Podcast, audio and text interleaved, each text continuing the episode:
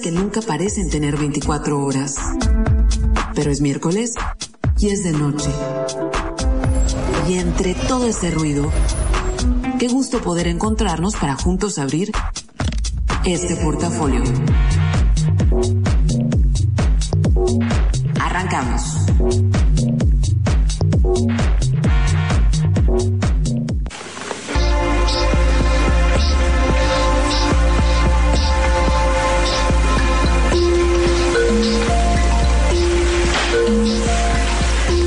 Al miércoles, muchachos el día que nos encontramos, el día que pasamos la noche juntos antes de irnos a dormir. Muy bienvenidos, mi nombre es Karina Villalobos y los voy a acompañar desde ya hasta las 11 de la noche, quizá unos minutitos más, dependiendo cómo esté la programación, la cantidad de anuncios que tocan hacia el final del programa, pero yo ya vengo lista y todo el mundo está acomodado en sus puestos armando los controles, eh, que por cierto, si no lo siguen en Twitter, síganlo, Armando Nieblas, él es periodista y la verdad, creo que ahorita hay mucho ruido, obviamente estamos en campañas políticas, es parte de, pero eh, también creo que todo el mundo andamos muy relajados con muchas cosas con respecto a la pandemia y no se nos debe olvidar que híjole, no estoy ahorita segura en qué número vamos, pero no llegamos ni al 10% de población vacunada y mucha gente ya se está portando como si estuviera vacunada. Y mira, les digo de Armando porque eh, como buen periodista que es, eh, está todos los días actualizando información, es una buena guía para saber lo que está pasando en la ciudad y en el estado con respecto a la pandemia y otras cosas también. Entonces, ya se me fui bien recio y apenas voy llegando, pero bueno, relax, relax, relax. Hoy es 21 de abril. Felicidades a todos los que ayer eh, festejaron su 420. No soy del club, pero sé que hay muchos adeptos. Y hoy es el día 111 de este año y espero que hace unos minutos hayan disfrutado la hora 21 en el minuto 21 del día 21 del año 21, algo que no nos va a volver a tocar, así que si se, los, si se les fue, lo siento, lo siento por ustedes, así pasa. Hoy es el programa número 232, ya vamos en 232 portafolios y es el 57 en tiempos, eh, pues en estos tiempos, ¿no? Y hoy es cumpleaños así como de mucha gente muy rimbombante. Eh, hubiera sido cumpleaños de Max Weber, ese político.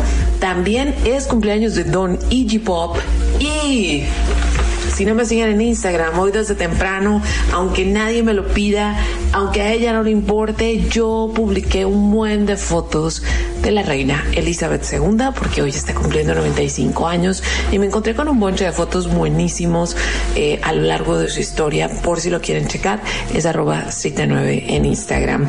Y fíjense, no, no, uso mucho lo de quién murió en estos días, pero hoy es un día particular donde mueren tres personajes, eh, en esta fecha mueren tres personajes que yo admiro muchísimo y fue, es fecha en que muere Prince hace algunos años, eh, pocos y muy joven.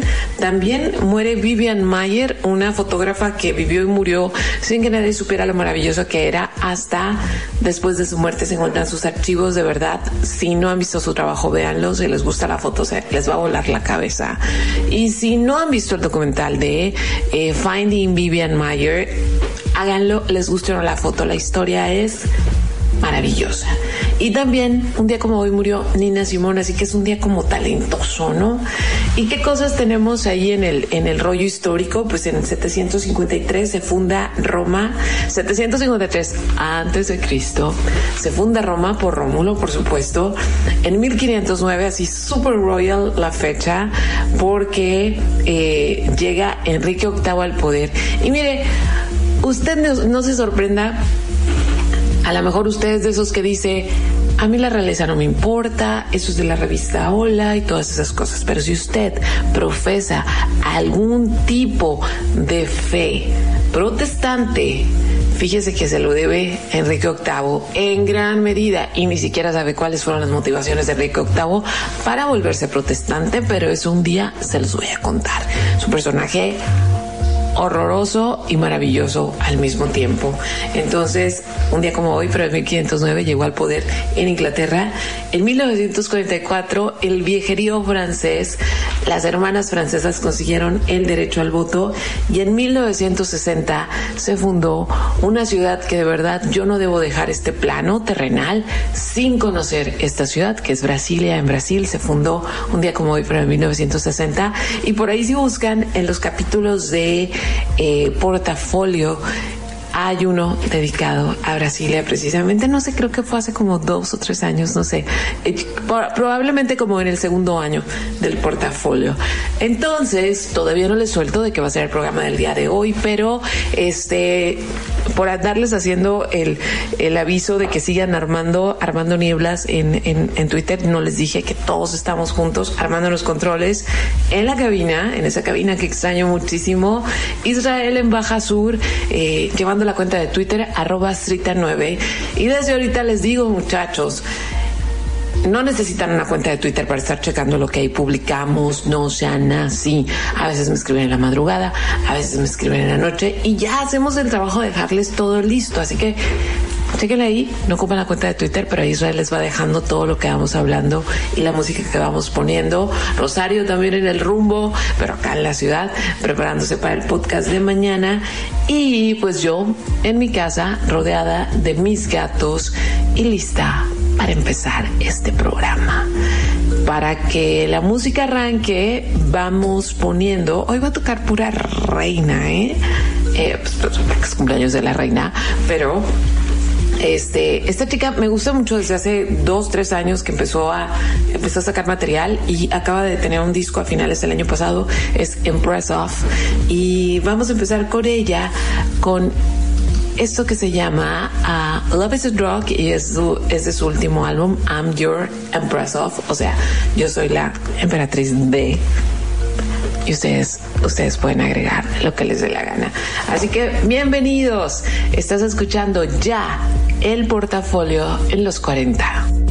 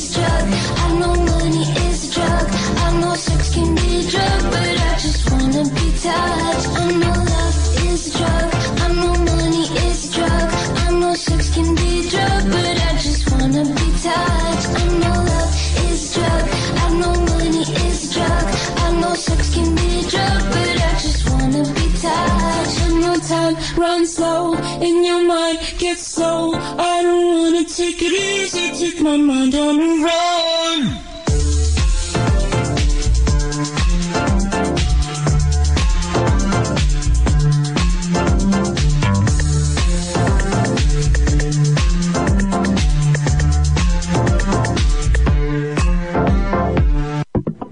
¿Ya escuchaste sobre esto?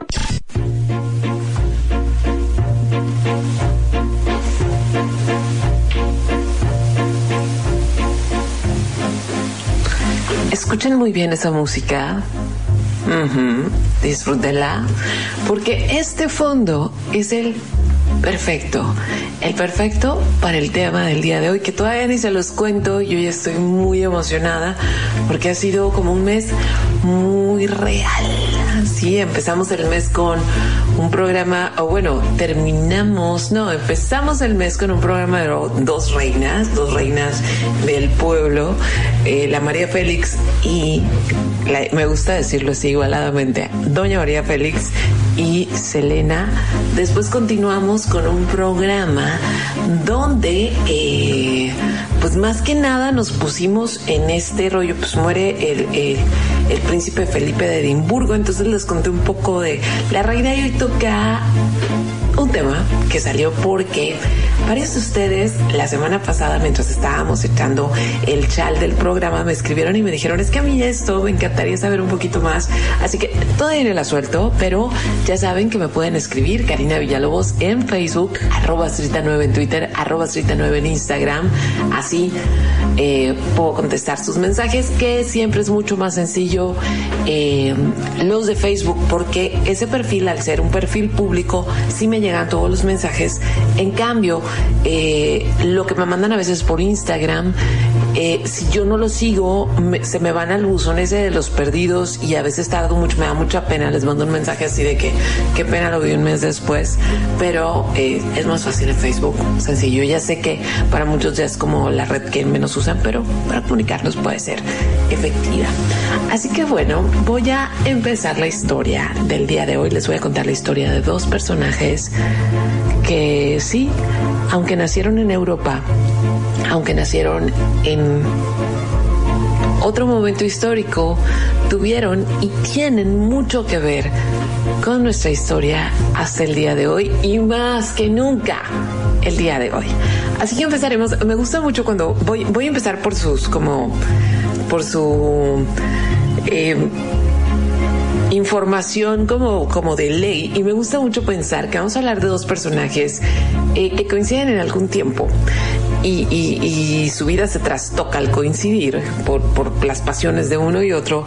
Pero qué emoción, ¿no? Cuando caemos de este mundo ni siquiera sabemos en qué nos vamos a encontrar y a lo mejor algún día alguien va a estar contando, sí, Karina que nació en tal año y que no sé qué, eh, y se encontró con esta persona y juntas, no sé, no sé, hicieron chorizo, cualquier cosa, ¿no? Que, qué emocionante que seamos como esta tabla blanca y que después en un futuro alguien, alguien invoque nuestra vida. Pero voy a empezar por, anótenle bien con este nombre porque es el nombre completo del primer personaje del que vamos a estar hablando hoy.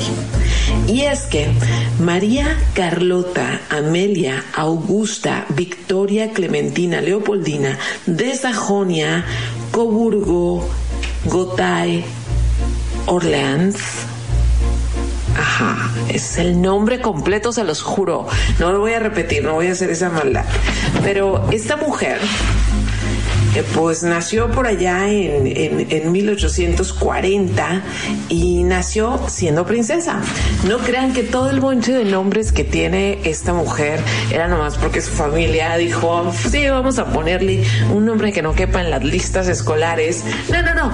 Recuerden que antes, si tú nacías bajo el esquema em, de sangre que tenía que ver con el derecho divino, pues en tu nombre iban todas estas suposiciones y herencias de la sangre de ese derecho divino que te correspondía y que tenías que preservar. Ahorita vamos a hablar un poquito más del derecho divino. Pero bueno, ella nace en 1840 nace siendo princesa porque era hija de Leopoldo I, el rey de Bélgica.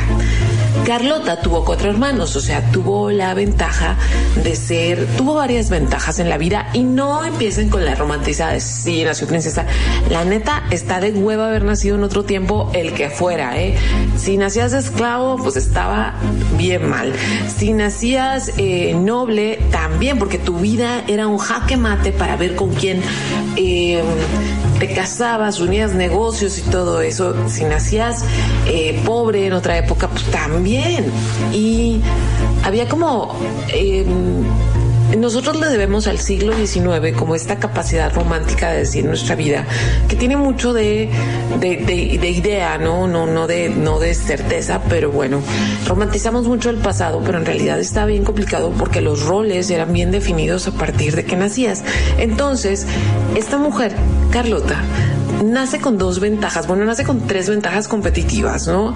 La primera, para la vida, para la vida de ese entonces, pues nace princesa, pero nace siendo princesa después de la Revolución Francesa. ¿Qué quiere decir eso? Que después de la Revolución Francesa, ciertos rasgos de conocimiento eran muy valorados y ella, al haber nacido después de ese tiempo, sus papás no dudaron en otorgarle esa educación. ¿Por qué? Porque hasta antes de la Revolución Francesa la educación únicamente se le daba a los hombres y a las mujeres no, porque no se les consideraba inteligentes ni con espíritu ni nada de eso. Pues bueno, entonces ella nace entre cuatro hermanos, es la quinta, y sus papás decidieron que no iban a hacer ninguna, ninguna diferencia entre su educación y la de sus hermanos. Así que esta muchacha ya les di las tres ventajas competitivas, así, ¿no? Las tres ventajas de nacimiento. Esta muchacha, con sus maestros que iban a su castillo, por supuesto, pues aprendió de política, de diplomacia, de idiomas, de geografía, filosofía, música, literatura. Y su papá, como sentía, don Leopoldo, que los tiempos estaban cambiando, sabía que a lo mejor en alguna vuelta de tuerca, pues a su hija le tocaba gobernar, entonces tenía que estar preparada para gobernar. Ella, ah, su, su, mamá muere cuando ella era muy joven y eso fue algo, o sea, ella, su mamá muere cuando ella tenía 10 años y pues obviamente en su tiempo formativo ya como una mujer joven, pues no tuvo a su mamá y eso fue algo que siempre, siempre, siempre lamentó. Ahí está, primer personaje del día de hoy.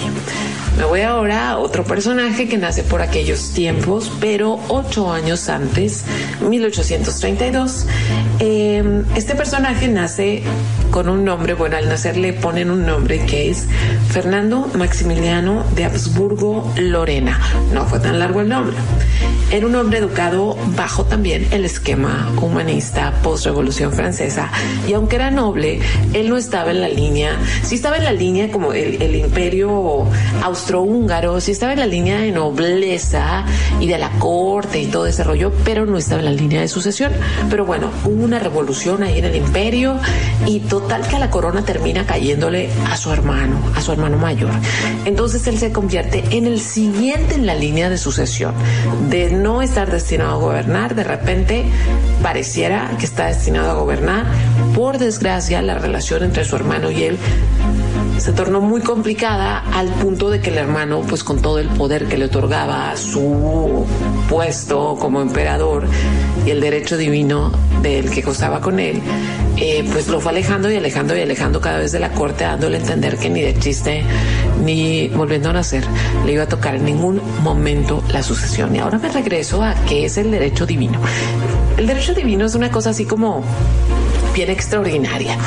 El derecho divino es cuando se proclamaron los primeros reyes, que yo no estoy relacionada con la serie Game of Thrones, no soy fan, pero yo sé que muchos de ustedes sí. Y el erigirse como rey tenía que ver con ser de cierta etnia y con ser muy fuerte y prácticamente decir, pues Dios me puso aquí, yo soy rey, yo los gobierno.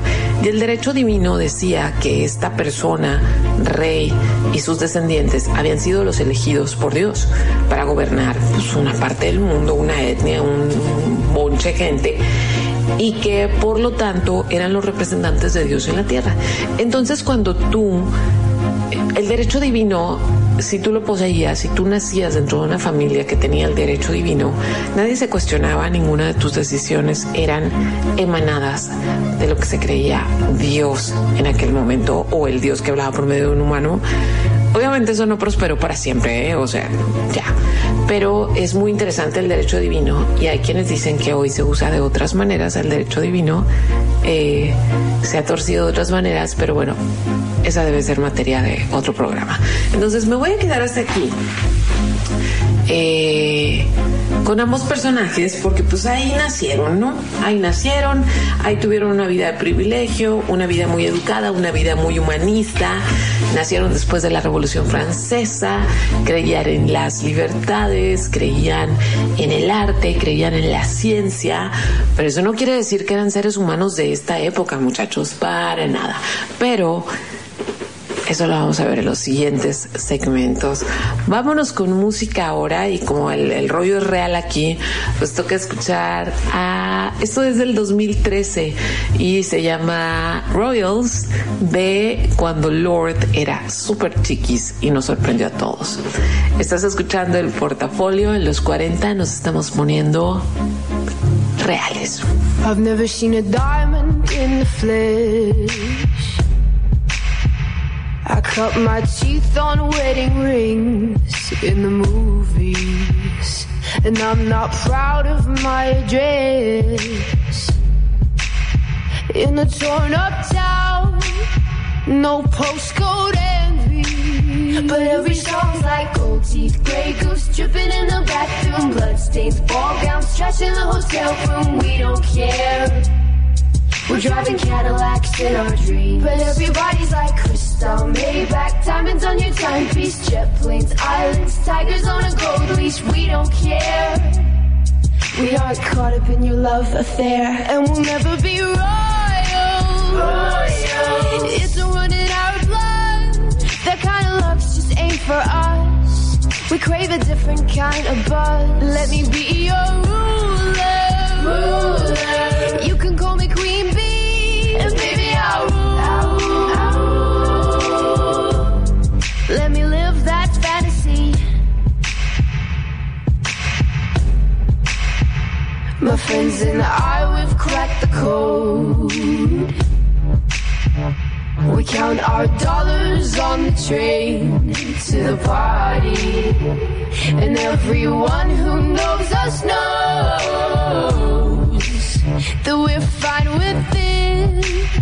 We didn't come for money. But every song's like gold teeth, gray goose dripping in the bathroom, bloodstains, ball gowns, trash in the hotel room. We don't care. We're driving Cadillacs in our dreams. But everybody's like crystal, Maybach, diamonds on your timepiece, jet planes, islands, tigers on a gold leash. We don't care. We aren't caught up in your love affair, and we'll never be royal. It's run in our blood. That kind of love's just ain't for us. We crave a different kind of buzz. Let me be your ruler. ruler. You can call me queen bee, and baby I'll rule.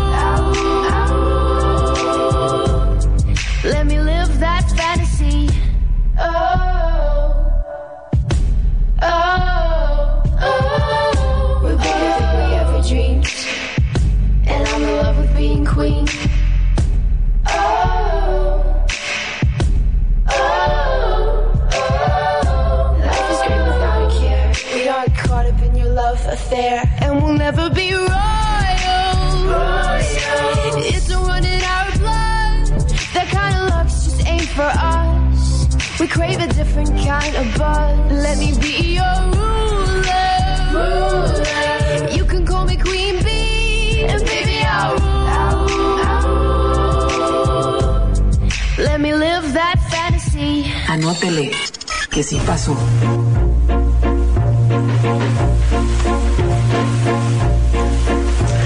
Ya de regreso en el portafolio y esta música se debe a que hoy les estamos contando la historia del Segundo Imperio Mexicano y esos personajes, mmm, la verdad esos personajes tan complicados que fueron Carlota y Maximiliano, complicadísimos hasta el día de hoy y causas de revanchismos hasta el día de hoy. Pues bueno, en el segmento anterior ya se los presenté, ya les dije con qué nombres nacieron, en qué cortes y cuál era hasta ese momento su vida. Ahora sí, cómo se entrecruzan, o sea, dos personajes que nacen lejos, pero pues por ser parte de la nobleza europea en algún momento se cruzan. Entonces, Carlota ya era huérfana de mamá a sus 17 años y pues era la la chica, o sea, era la niña de los ojos de su papá, era una, una chica súper querida y súper consentida. Y por el otro lado, así como vemos en la actualidad, ya ven que la única monarquía con la que tenemos un poquito como de información general, no porque no digo la gente que sí es clavada y se sabe todo, todo lo de la monarquía, pero por ejemplo, la monarquía de Reino Unido, todos sabemos que el que está en la línea de sucesión pues es el príncipe Carlos y su hijo. Entonces, pues Harry, el pelirrojo, no estaba en la línea de sucesión ya y si se fijan toda su historia como profesional la hizo dentro de el servicio armado, el servicio armado de la, del reino. Entonces, así tal cual, Maximiliano de Habsburgo, al distanciarse de su hermano y saber que ya no le iba a tocar ni de chiste la corona y eso, pues se dedicó únicamente a hacer chamba en la marina austriaca, estar en alta mar, hacer labores de entrenamiento, pues una vida un tanto, pues un tanto aventurera, ¿no? Y dentro de este proceso de andar para allá y para acá, conoció a una chica, la princesa Amelia, que esta, esta muchacha era hija del emperador de Brasil, que ya no era emperador y ya ni vivía, ¿no? O sea, ya, pero había sido emperador de Brasil y ella vivía en París y pues se conocen y se súper enamoran y se comprometen. Sin embargo, ella se muere de tuberculosis antes de que se eh, concrete el matrimonio, cuando todavía estaban comprometidos. Y Maximiliano de verdad estaba sumamente enamorado de ella. Y empezaron a pasar los años, él siguió en la marina, pero pues ya había mucha carrilla con respecto, aunque no seas en la, no estés en la línea de sucesión directa de una monarquía, pues se tiene que expandir la línea por lo que sea, ¿sí? Y más con los antecedentes que se tienen de la Revolución Francesa, cuando prácticamente eh, la revolución, pues no solamente le cortó la cabeza al rey, sino también a la reina y también a sus hijos. Entonces, bajo estos sucesos de repente políticos y revolucionarios, pues la línea de sucesión se tiene que ampliar por lo que sucede en el futuro. Y a Maximiliano le empezaron a dar mucha carrilla de que ya era tiempo de que sentara cabeza. Entonces hizo una gira por todas las cortes europeas, pues para checar dónde había muchachas guapas disponibles y demás. Recuerden que el amor no era una cuestión como muy importante para esto, pero en eh, la corte de Bélgica, Carlota, que tenía 17 años, se súper, hace, se mega enamoró de Maximiliano. Le pareció el hombre más guapo, el de mejores formas, el más viajado, el lo que sea. Y como era la hija de su papá, pues sí le dijo a su papá, ese es el hombre que quiero de marido. Y en aquellos tiempos, pues obviamente era el papá el que hacía la oferta, ¿no? Este, el gran negocio era para, o sea, las mujeres tenían que estar bien casadas con un hombre de buen apellido. Entonces quien proponía eran los papás, o sea, te propongo a mi hija y aparte te doy todo esto a cambio. Y Maximiliano, que no tenía fortuna propia, cuando le llega la oferta del papá de Carlota, dice, esta sí me conviene. ¿Por qué? Porque Carlota, por, por la, herencia, la herencia de su mamá y lo que le iba a corresponder de su papá, era una de las mujeres más ricas de Europa.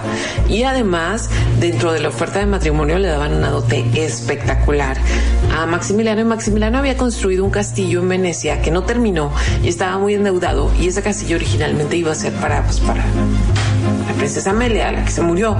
Entonces dijo, de aquí soy. Obviamente le caía bien Carlota, o sea, tenía, me, da mucha tristeza decirle caía bien, ¿no? Pero sí, le caía bien, no tenía ningún sentimiento amoroso por ella, pero Carlota estaba perdidamente enamorada, perdidamente enamorada, así que se casan cuando ella tiene 17, él tiene eh, creo que 24 25 y se van a vivir a Venecia y ya, ahí se acaba el corrido de planes.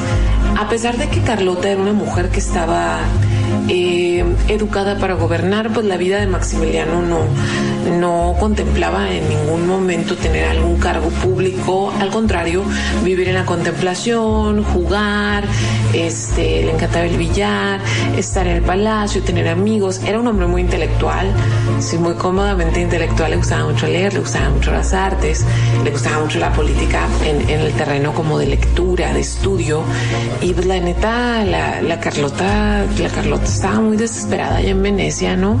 Entonces, fíjense lo que las cosas. Me encanta cómo los destinos están tan están marcados por cosas tan distantes, ¿no? Resulta que acá en nuestro país ya era presidente Benito Juárez, ya se había logrado la independencia, ya se había logrado por fin que Benito llegara a la presidencia, eh, ahí vivía en Palacio Nacional, encantaba Palacio Nacional.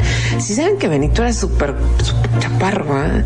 medía 1,40 era súper chaparrito, súper chaparrito. Bueno, total. Benito tenía una deuda. Era la deuda externa. Lo que pasa es que en, así en Tichar de Historia, después de que nos independizamos y que anduvimos peleando porque los mexicanos no sabíamos qué queríamos después de la independencia, pues estaba muy endeudado, no había, no hubo recaudación fiscal en todos esos años. Y cuando Benito Juárez llega a la presidencia, pues pidió una lana para echar a andar el país. Y después de que echa a andar el país, decide que no tiene dinero para pagar la deuda y eh, le debía a varios países, entre ellos a Francia. Entonces Francia eh, manda, pues invade México por el puerto de Veracruz, pa, pa, pues no, no con el plan de hacerse de México, sino, sino con el plan de ejercer presión para que se le empezara a pagar. El punto es que había pasado la, habían pasado ya las leyes de reforma y había un sector muy, muy, muy molesto de la población católico, apostólico y romano que al ver que la iglesia se quedó sin poder y, y que además el gobierno era de un hombre eh, de rasgos indígenas y, con ideas laicas y todo eso, pues no les gustaba mucho la idea. Entonces eh, se llamaba la, ¿cómo se llama? La Comisión de la Decencia. No, la Comisión Conservadora de México, sí, la Comisión Conservadora de México agarra barco, se va a Francia y va allá con el emperador Napoleón III y le dicen que aprovechando que tenía invadido el país, para esto Benito anda huyendo, ¿eh? Benito había agarrado la constitución y se había, había huido donde podía para seguir siendo presidente de México porque las cosas estaban muy duras, la polarización entre la población mexicana estaba muy complicada en ese tiempo y ahora también, pero pues andaba salto de mata el hombre, me gusta mucho como, ya sé que estoy diciendo como muy general, pero es que me gusta mucho, tenemos estos dos personajes europeos que no tienen nada que ver pero nada que ver con la historia mexicana y cómo terminan acá, pero para allá voy. Entonces, eh, le propone esta, este consejo conservador mexicano, le propone al emperador Napoleón III que mande un emperador que aprovechando la invasión, pues que ellos querían un imperio, que no les gustaba el tipo de gobierno, que no iba para ningún lado, que, que, que qué tal si la monarquía mexicana. Entonces Napoleón III tenía la idea de expandir el reino en América, entonces ocupaba pues un lugar donde empezar y dijo, me parece muy bien. Y les dice a la comisión que por favor busquen a su, busquen a Maximiliano y a Carlota porque los considera como pues que como no tienen nada que hacer en Europa más que ya viven la vida royal eh, pues que a lo mejor les cae la onda y aparte tienen muy buena estima a Carlota y sabe que es una mujer muy inteligente, entonces dice, bueno, puede ser, no puede ser mi entrada a América. Total. Van allá al castillo de Venecia, les proponen, Maximiliano no estaba muy, muy convencido porque era mucho trabajo. La verdad, a Maximiliano le gustaba la vida tranquila.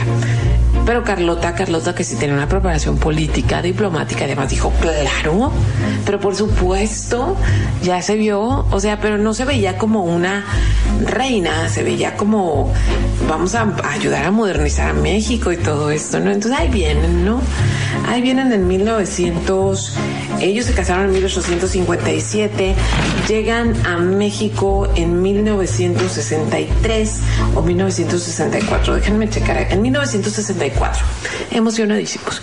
Llegan al puerto de Veracruz. Para esto los conservadores les habían dicho que acá el pueblo de México estaba, pero preparando el desfile para recibirlos. Cuando llegan al puerto de Veracruz se dan cuenta que no es cierto.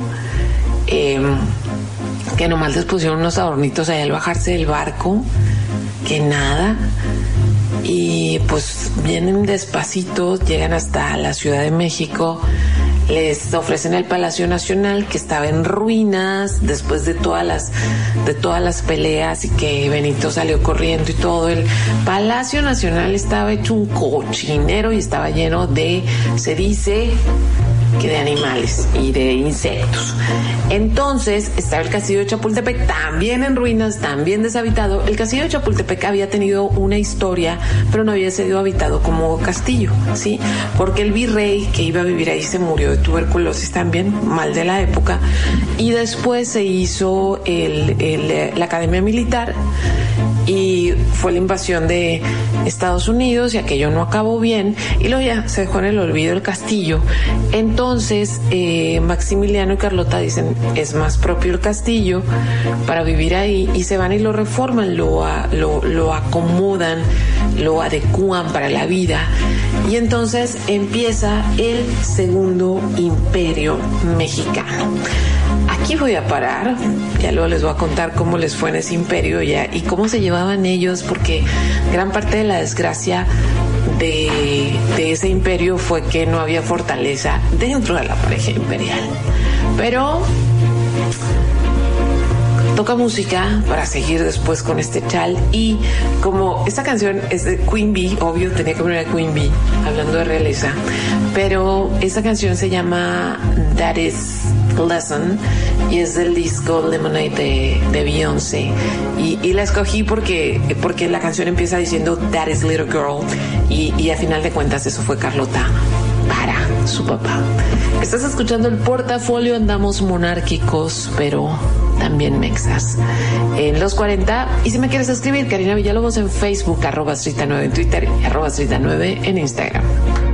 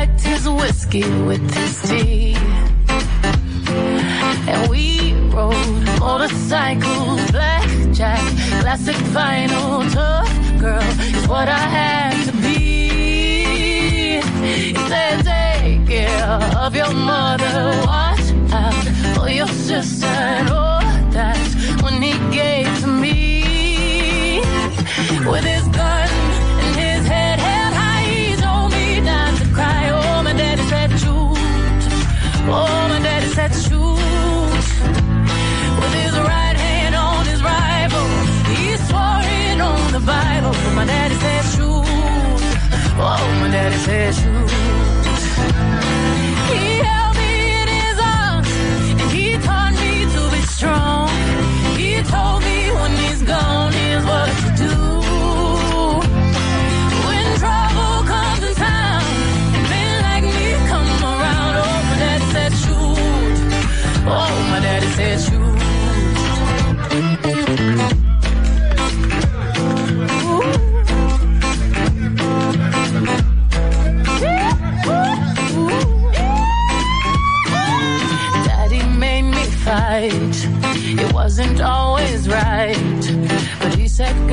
your second dimension.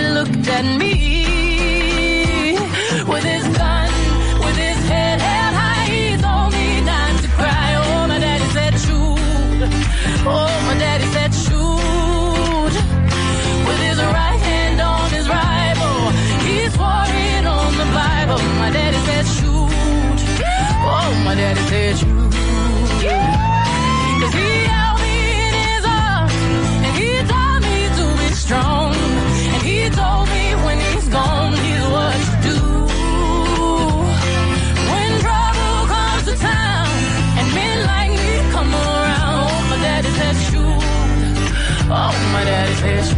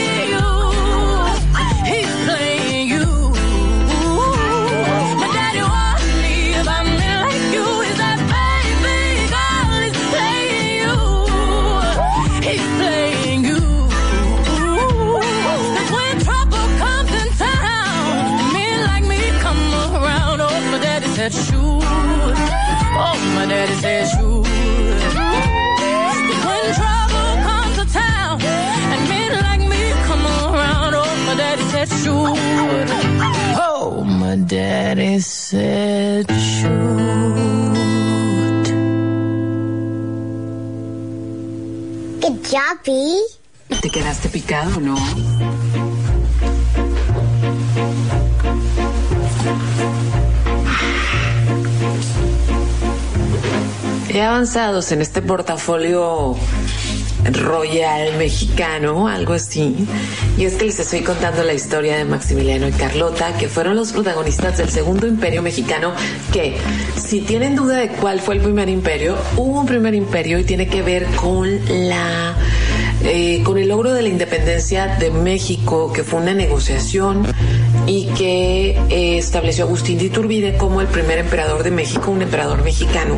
Y fue cuando México alcanzó, el imperio mexicano alcanzó su extensión más grande desde el estado de Oregón hasta Costa Rica prácticamente, hasta Centroamérica, pero pues ni había lanas, ni había ni había ningún este pues ningún consenso acerca de cómo debía de ser este país después de la independencia. Y este imperio nada más duró nueve meses. Ese es el primer imperio. Y el de Carlota y Maximiliano empieza en 1969 en 1969 1900 a ver ya esto ya saben que yo en 1964 eh, cuando llegan Maximiliano y Carlota a México y empiezan el segundo imperio. Bueno pues ya les contaba que eh, hicieron el castillo de Chapultepec. Para esto, eh, ellos estaban perdidamente enamorados de México, pero empezaron a quedarse muy solos eh, como emperadores porque para sorpresa de justamente pues el grupo de conservadores, no me gusta decir la palabra conservador en este momento porque se ha desvirtuado muchísimo, pero los conservadores de aquel tiempo, no de los que se habla hoy, eh, dejaron de apoyarlos porque resulta que pues Maximiliano y Carlota eran personajes modernos, personajes que habían crecido en, el humanismo post-revolución francesa, entonces apoyaban completamente que la iglesia y el Estado no estuvieran revueltos, apoyaban la educación, apoyaban un chorro de ideas liberales y aquellos como que, hijo, nos equivocamos de emperadores. Y, y empezaron a dejar de apoyar y luego empezó a haber unas crisis en Europa, entonces ellos prácticamente se sostenían por la fuerza militar de la ocupación francesa, pero empezaron a ocupar también al ejército allá en Europa, empezaron a llevarse de poco a poco y luego Benito Juárez acusó la República. Benito Juárez no estaba ahí en Palacio Nacional, pero seguía siendo el presidente legítimo de México, traía la constitución con él. Entonces declaró que Maximiliano de, de Habsburgo estaba usurpando el poder. Entonces, pues prácticamente se encontraban en una trampa terrible donde ni podían gobernar, donde el grupo que los trajo no los apoyaba y donde Maximiliano pues estaba acusado de algo muy muy fuerte que era eh, pues meterse con un gobierno, o sea, un extranjero metiéndose con el gobierno mexicano. Y aparte, como pareja, pues tampoco iban bien las cosas porque resulta que a Maximiliano ya le daba hueá a Carlota. Carlota sí tenía, Carlota está perdidamente enamorada y obsesionada con Maximiliano, pero pues a la época ellos no, no podían concebir, no podía, ella no podía quedarse embarazada y eso la hacía sentir muy culpable porque ocupaban un heredero y todas estas cosas. Entonces, eh, Maximiliano Maximiliano era muy popular, muy popular con la muchachada aquí en México, le ponía el cuerno, tenía una casa en Cuernavaca, un chorro de muchachas en su recámara aprovechando que no dormían juntos. Entonces, cada vez que ustedes vayan a la Ciudad de México y sigan adorando eh, la calle Reforma, pues esa calle la mandó a hacer Carlota. ¿Por qué? Porque el, el, Maximiliano se iba, se iba a chambear al, al centro eh, y luego no regresaba en la noche, decía que es que es que los caminos se ponen peligrosos y es que eh, llovió y es que lo que sea. Entonces Carlota dijo no se diga más, hagamos un camino, hagamos un camino bien que fue reforma de Chapultepec hasta, hasta Palacio Nacional y para poder ver cuando ya venía, ¿no? Para tenerlo bien checado, porque si era bien celosa, porque sabía que Maximiliano le ponía el cuerno. Y luego, hay otra historia, a ver si no está así, no está comprobada de nada, y es que se dice que Maximiliano era bisexual que también tenía romances con chicos e incluso en la película del baile de los 41 se menciona como este club de, de, gays, se menciona como que uno de los fundadores fue Maximiliano, pero yo les aseguro como historiadora he buscado y he leído y nadie, nadie lo puede asegurar. Hay una posibilidad, pero nadie lo puede asegurar.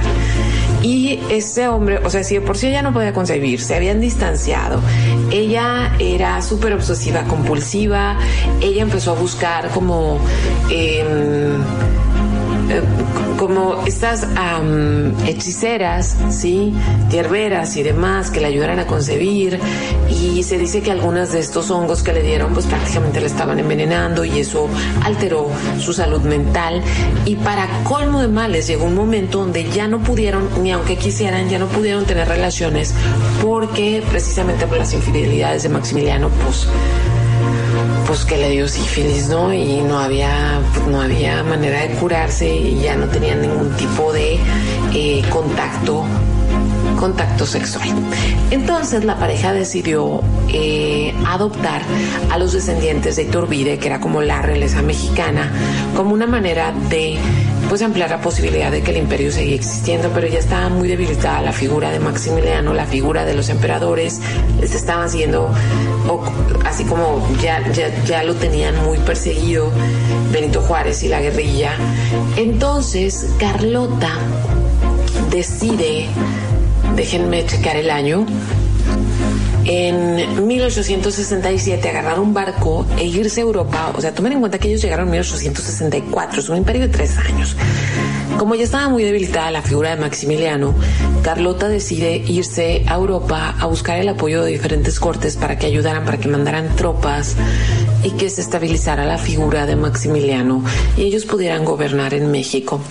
Eh, todo mal. O sea, la verdad, las intenciones de Carlota eran buenas, tenía la preparación, pero todo, todo, toda la ecuación fue como, fue una trampa. Honestamente, fue una trampa para todos los involucrados.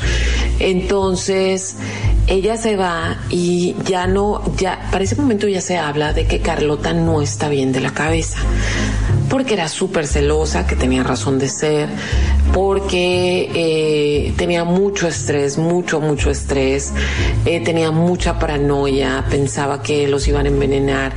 Y miren, cuando uno analiza todo esto, dices, bueno, la mujer no estaba loca, simplemente estaba sometida a un estrés terrible y una vida muy complicada, pero pues mujer se le tacha de loca, ¿no?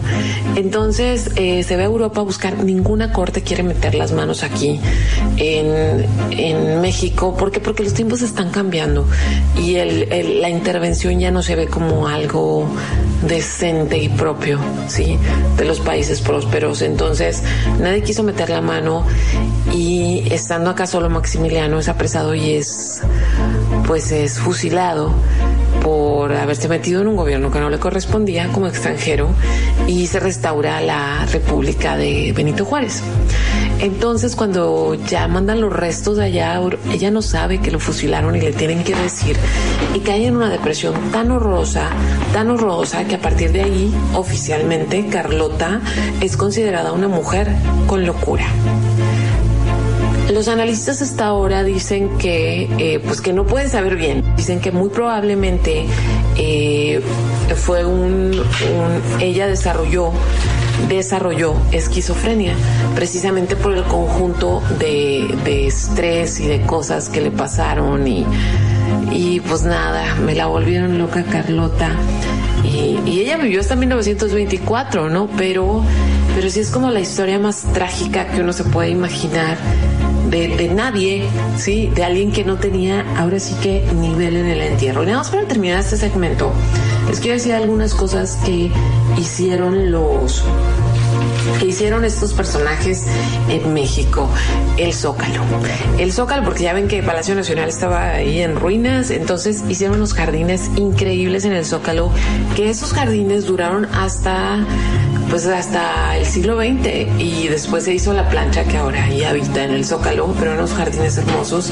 Ellos reforestaron la Alameda, que es este parque precioso que está a un lado de Bellas Artes. Uno de mis lugares favoritos es la Alameda precisamente. eh, pues restauraron precisamente el castillo de Chapultepec. Eh, Maximiliano fundó la Academia de Ciencias y Literatura y este y pues nada, en tres años hicieron cosas bonitas, pero estaban en el lugar completamente equivocado. Así que eso de ser real o de tener sangre azul, pues no, no estaba tan sencillo, muchachos. Vámonos con música, ya nada más. Bueno, me faltan dos segmentos, uno para despedirlos, mandarles saludos y eso. Pero ahorita regreso uno chiquito para darles algunas recomendaciones de cosas que pueden ver y leer acerca del Segundo Imperio. Vámonos con esto que se llama eh, Heavy Crown, que sí estuvo bastante pesada la corona, por eso escogí esta canción que son Iggy Azalea con Ellie Golding y estás escuchando el portafolio en los 40.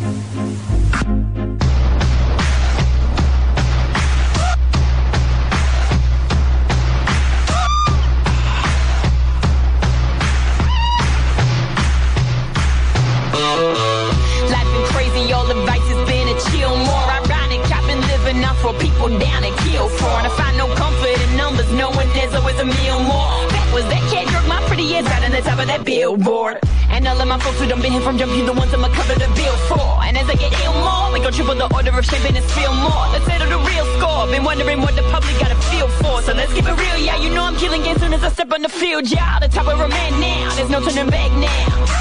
I won't ever back down. They feel me like they give a nigga your pat down. I needed a moment, I found it. Lately I've been on my running the town shit, especially walking around with. Heavy crown.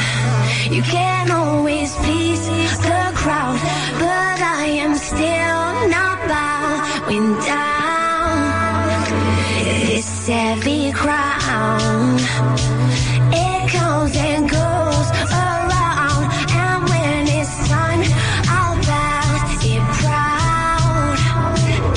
Bitch, I got it now. So keep it cute, chick, and don't be hating on the new chick. Go back and check your stats and bet they let you know I do this. Places full of empty, depending on point of view. Chick, if you was mad before, I bet you hate me for this new shit. Maybe you should watch what you got coming at you too. You're cool with how I kick it, or else you gon' get the boot, bitch. Iggy AZA, aka Captain of the crew. Shit, don't penny pinch, I promise, baby, I don't need your two cents. Get rid of the makeup, let's see just who you is.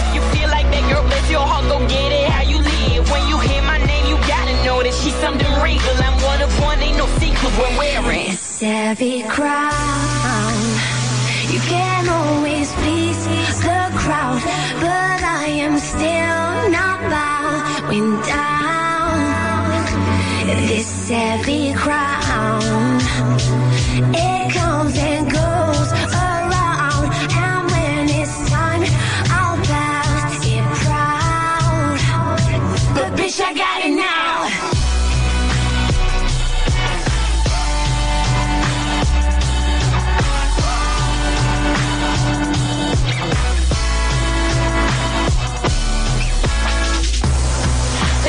everyone who said I never make it. Oh Lord, weren't you mistaken?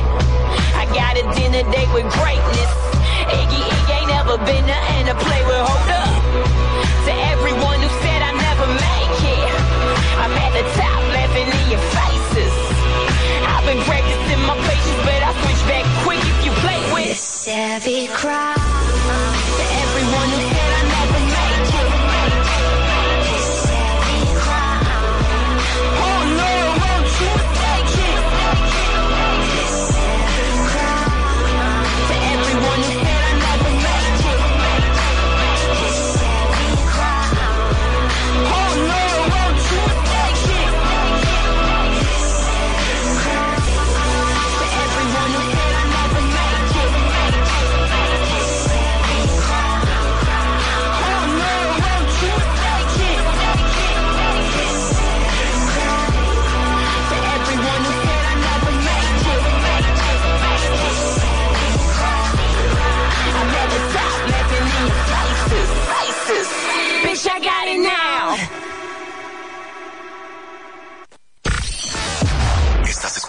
La cadena de radio juvenil más grande del mundo.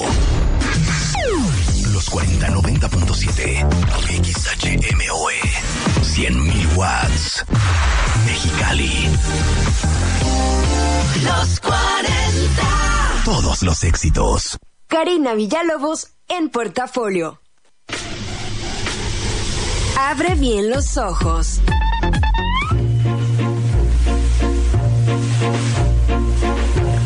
Tengo un montecillo de recomendaciones y se quedaron picados, pero para que, para que le hinquen el diente a la historia, ahora sí con mucho detalle, recuerden que el programa, pues nada más me da este, este tiempito en el que entre música y platicada debo contarles como condensadas muchas cosas, pero fíjense que estoy bien contenta porque encontré tres episodios de la serie de Clio que se llaman Maximiliano y Carlota. El primer capítulo se llama El sueño imperial, el segundo El poder y la alcoba y el tercero El drama de Querétaro. Y lo mejor de todo es que tiene excelente calidad porque de repente estos programas de Clio están en una calidad ya bastante, eh, bastante triste. Entonces están en calidad HD, los pueden ver, eh, eh, duran entre 40 y 50 minutos cada capítulo. Entonces está padre porque hay historiadores platicando y, y más que nada es como un pormenorizado de esa etapa histórica que a mucha gente, mucha gente le tiene mucha idea. Y, y en México, cuando escuchamos como cuestiones imperiales de volada, pensamos como en, en eh, gente mala, ¿no? Cuando en realidad pues, fueron Carlota y Maximiliano eh, como personajes en la historia de este país fueron víctimas de circunstancias que estaban completamente ajenos a ellos. Y, y ahora sí que sí con mucha ambición llegaron a México pero sin maldad. Entonces ahí están los tres. Ahorita Israel les deja los links en en Twitter y mañana se los dejamos en el resumen. Pero también yo les quiero recomendar si lo que lo que a ustedes les gusta es leer, la neta, búsquense Noticias del Imperio. Esta es una novela de Fernando del Paso, una de las mejores novelas escritas en este país. Fernando del Paso trabajó 10 años en esta novela, estuvo auspiciado por la beca Guggenheim para poder escribirla y fue la primera vez que rescata el personaje de Carlota no como la loca, sino como el personaje de la fuerza, de las ideas, intelectual y, y, el personaje que terminó quebrado justamente por la gran presión a la que estuvo sometida.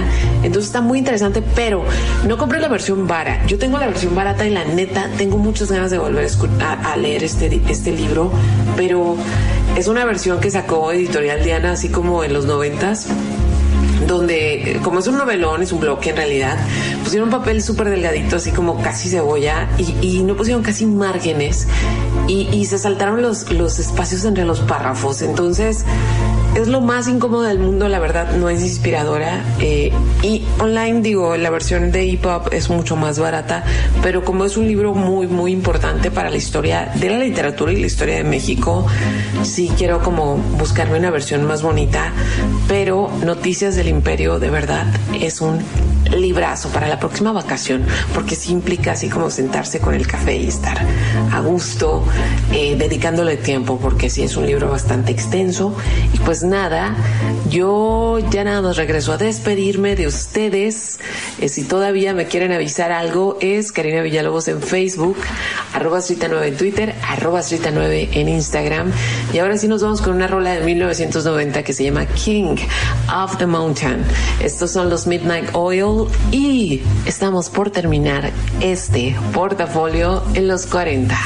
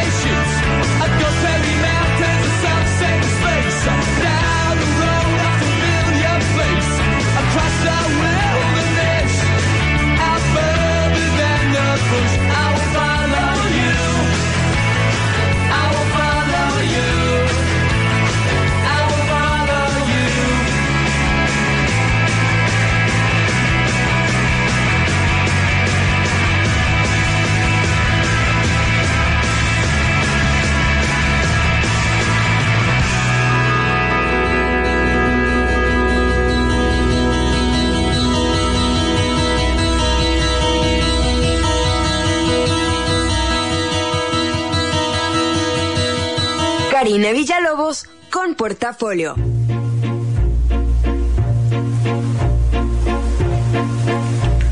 Hora de irme, muchachada. Y miren, ya para cuando despido el programa no dejo la música esta como especial que decidí poner de fondo, pero esta me gustó mucho y se la quiero agradecer así de todo corazón a Israel, porque él anduvo, me pegué con la mesa, él anduvo buscando música relacionada con Carlota y que se encuentra esto que fue un musical, está lindísima y me siento así muy imperial. Y saben otra cosa, Hoy vengo muy teacher de historia y ustedes están encantados. Me gusta mucho hablar de historia de México, me gusta mucho. Esto fue un teaser nada más de mil cosas. Y mientras estaba pasando el programa, me di cuenta que extraño mucho ir a la Ciudad de México. Yo soy muy norteña, llamo mi Mexicali, llamo mi Baja, pero amo la Ciudad de México porque se respira esta historia fundacional en cada calle. Amo estos edificios. Yo soy la loca que abraza correos, aunque esté lleno de, de, de, cochambre en las paredes, pero yo siempre llevo abrazo correos y abrazo el Munal y abrazo Chapultepec porque me parece, me parece fantástico poder tocar las paredes donde pasaron todas estas cosas. Entonces, y, otra cosa que me encanta de esta historia es que estos personajes jamás imaginaron el destino que les esperaba. Pero bueno, hora de despedirme. Eh, Gilberto me dijo, si es cierto, de repente se me va, en vez de decir 1860, digo 1960, sorry, la emoción de las fechas, pero gracias por la corrección. Y miren, me escribió una persona que se me hizo la cosa más linda del mundo, Javier Ríos, gracias por escribirme, porque me escribió desde Uruguay y hasta donde entiendo, escucho el programa regularmente de madrugada, para él es más tarde, y, y, me sentí muy, muy, muy, muy emocionada y muy tocada y le compartí a todo el equipo la noticia y muchas gracias Javier, yo sé que hay mucha gente que escucha y no, no escribe. Y, y cuando sabemos que están del otro lado, pues nos emocionamos más porque la radio es este medio tan noble con el que podemos conectarnos. Entonces, mil, mil gracias. Y también a todos los que por aquí andaban, Cristina, Rey, Zuli, Glenda, Victoria, Jorge, Roger, Isa. Isa, un saludote, espero que estés muy bien. Oliver, Aida, Areli, Julieta, Ivette Mitita, Pablo Mérida, Ana María, Alfredo, Gilberto. Espero que no se me haya pasado nadie. Y pues nada, chicos, eh, vamos a ver por dónde van los siguientes rumbos históricos de este portafolio. Es un buen momento para hablar de historia. Siempre es un buen momento para hablar de historia, pero este es mejor momento para hablar de historia. Hay mucho chal en la historia de México y hay mucho chal en la realeza también. Eh, Enrique VIII y lo traigo pendiente también. Traigo hoy varios, traigo varios. Pero bueno, es hora ya de despedirme. Les recuerdo que el podcast va a estar mañana temprano, por si no escucharon completo el programa, por lo que sea. Así, por lo que sea, por si lo quieren recomendar. Lo pueden encontrar en Um, en iTunes, en, en, los podcasts de Apple Podcasts, en Spotify, en mi página, Evox también. Y pues siempre me pueden escribir arroba 9 en Instagram, arroba 9 en Twitter, Karina Villalobos en Facebook, mi página carinavillalobos.com. Y, ¿qué me faltaba decir? Ah, muchachos, hay curso de foto 1 a la vista en punto 56 por si ahora sí que no tienen que encargar a las bendis, lo pueden tomar desde casa y está igual de efectivo. Yo me despido con una reinota y toca esta canción que es Lana del Rey y esto que se llama Queen of Disaster. Gracias a todos, a todo el equipo, Armando, Israel, Rosario, muchas gracias a ustedes por estar del otro lado. Saludos para el futuro, los que van a escuchar el podcast mañana y yo ya me voy. Adiós.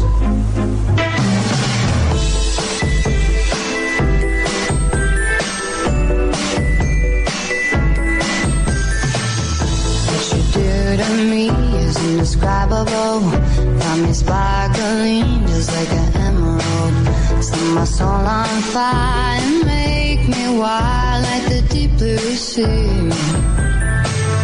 What a boy ever made me feel beautiful. When I'm in your arms, feel like I have it all.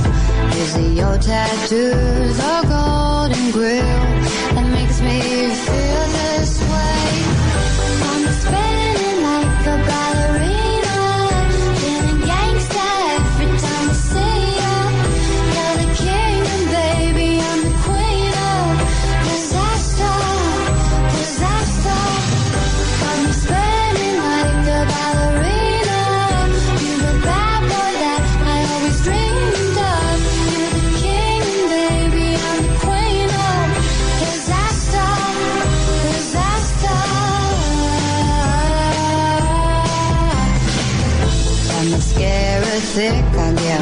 emotional. You know I was more than just a party girl. Isn't hard to see what's going on. I'm so far gone.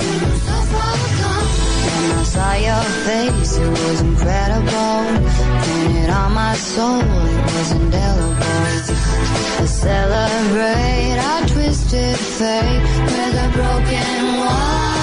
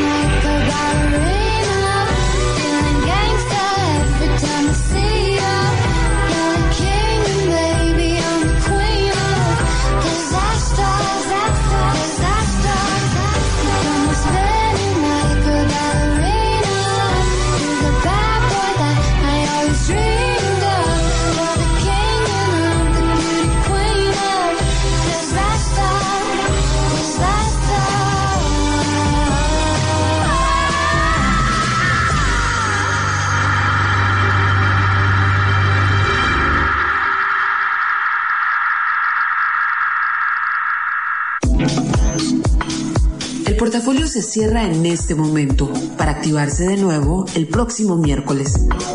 Descansa, respira y comparte.